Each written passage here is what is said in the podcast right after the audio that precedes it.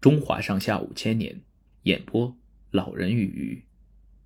在关于上古时期的神话传说中，神农氏是另外一位对中华民族贡献颇多的传奇人物。司马真的《三皇本纪》中记载，神农氏姜姓，母曰女登，有蛙氏之女，感神龙而生炎帝，长于江水，火德王。据此推测，神农氏是生活在江水流域一个姜姓部落的首领。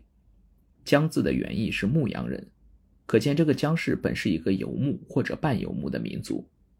女字底则表明这个姓氏源自古老的母系社会。传说中是他教给人们种植五谷，发明了农耕的农具，还传授给人们制陶纺织的技术。他因这些显赫的功绩而被尊为农业之神，别名五谷地仙。《周易系辞》中是这样记载他的功绩的：“包西是墨，神农氏作，所木为嗣，柔木为耒，耒诺之力，以教天下，盖取诸异。”传说上古时期，五谷和杂草长在一起，不但分不清哪些是可以吃的，而且也没有固定的产量，百姓只能靠驴草籽、采野果、猎捕鸟兽来果腹。可是食物的来源既不充足，也不稳定。人们时常饿肚子，百姓忍饥挨饿，神农氏心里非常难过。有一天，天上飞来一只全身长满红羽毛的鸟儿，它嘴里衔着颗五彩九穗谷，飞过神农氏头顶时，那颗谷穗掉到了地上。神农氏拾起谷穗，几个谷粒掉到他的手里，他就放到嘴里嚼了嚼，觉得还挺好吃。他把谷穗埋进土里，没多久竟长成一小片，这让神农氏很受启发。每年草木都会结种，种子掉到地上，第二年又会发芽结种。既然如此，何不将那些可以食用的草木的种子收集起来，专门找个地方种下来？等来年结实，就可以用来填饱肚子了。而且这样一来，年复一年，人们都会有东西吃了。那是野草和五谷混杂生长，神农氏就把各种草籽每样都收集一些，然后一样一样的尝，觉得可以吃，再去试种。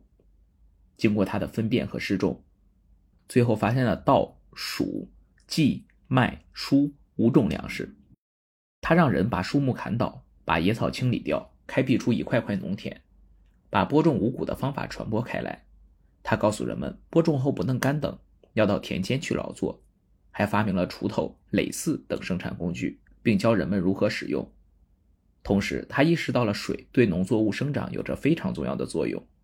就发明了九井相连的水利灌溉技术，将水引入农田，让庄稼更好的生长。从此以后，百姓就有了农业，可以生产粮食，不用再饿肚子了。神农的神话传说是中国原始社会从采集、渔猎转化为农业生产阶段这个阶段现实的反应。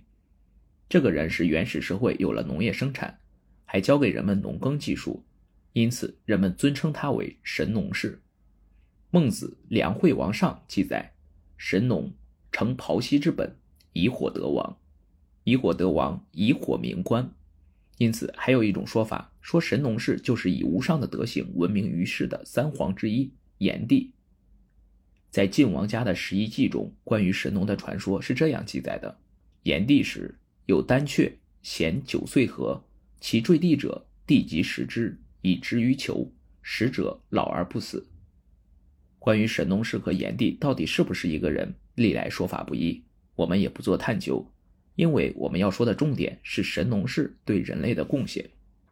传说中，除了发明农耕技术，神农氏还遍尝百草，发明了医术，是医药之祖。《史记·补三皇本纪》中载，神农氏作蜡剂，以赭鞭鞭草木，尝百草，实有医药。《淮南子·修物训》载道。神农尝百草之滋味，一日而遇七十毒。《搜神记》中也写道：神农以赭鞭鞭百草，尽知其平毒寒温之性，臭味所主，以拨百谷。神农尝百草的神话流传至久，至今不衰。神农氏选出五谷，开垦土地，人们有了粮食可以吃饱了。可是，还是有人因为吃了不该吃的东西而中毒，或是常常生病，或是渔猎时受伤。生病之后，人们不知道怎样缓解病情，只能挺着。有的人挺过去了，有的人就病死了。看着百姓饱受病痛折磨，神农氏非常着急。他向很多人征求意见，也想了很多办法，比如火烤、水浇、冷冻等，但是效果都不太理想，有时甚至会加重病情。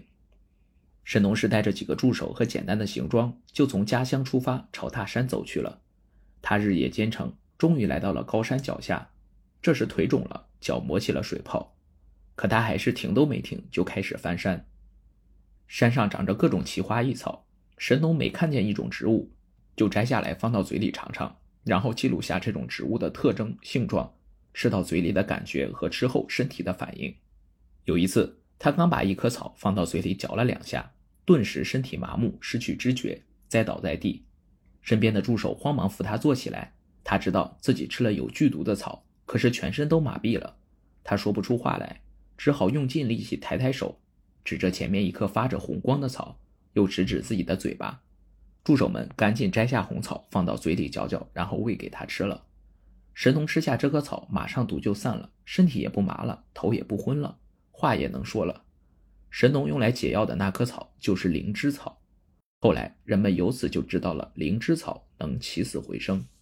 这次是有惊无险。尽管他知道，如果继续尝下去，这种危险还会发生，而且说不定下次就没那么幸运了。可他继续翻山越岭，每到一处就尝遍那里的草木。山路曲曲折折，崎岖难行，因为植物茂盛，阳光透不过来，很多山路上长着青苔，溜光水滑，一不小心就会摔下山谷。而且深山里除了有毒草，还会有毒蛇猛兽出没，非常危险。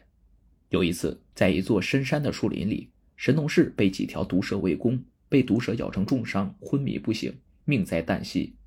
天上的西王母感念他为解救苍生以身试药，于是派了一只青鸟衔着他的仙丹到森林里给神农氏解毒。青鸟找到他，把仙丹喂到他嘴里，神农氏慢慢苏醒过来。青鸟见他醒了，就飞回去复命。神农氏感激上苍的保佑，便高声道谢。谁知他一张嘴，仙丹掉到了地上。很快，地上长出了一棵青草，顶上还有一颗红珠。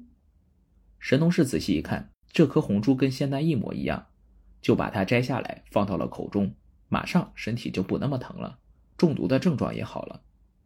他非常高兴，因为以后被毒蛇咬伤就有药可解了。他给这味草药取名为“头顶一颗珠”，后来药物学家给它命名为“炎灵草”。就这样，他翻过一座又一座山。每次都尝完全山的花草，再去攀援另一座山，尝出了三百六十五种草药，记录了各种草药的功用，写成《神农本草经》。人们生病了，就可以针对症状采来草药医治。后来，神农在山上采草药时，误尝了断肠草，不能解毒，就这样死了。神农氏为百姓找到五谷，还以身试药，发明了医药。为了纪念他的伟大功德。民间有很多各种形式的纪念活动，为他建造庙宇，并在每年的正月初五到正月二十举行祭祀活动。相传神农氏生于正月初五，同时也祈求五谷丰登。旧时药铺里经常会供奉一张神农氏的画像，画像里的神农氏手执草药，浓眉大眼，笑容可掬。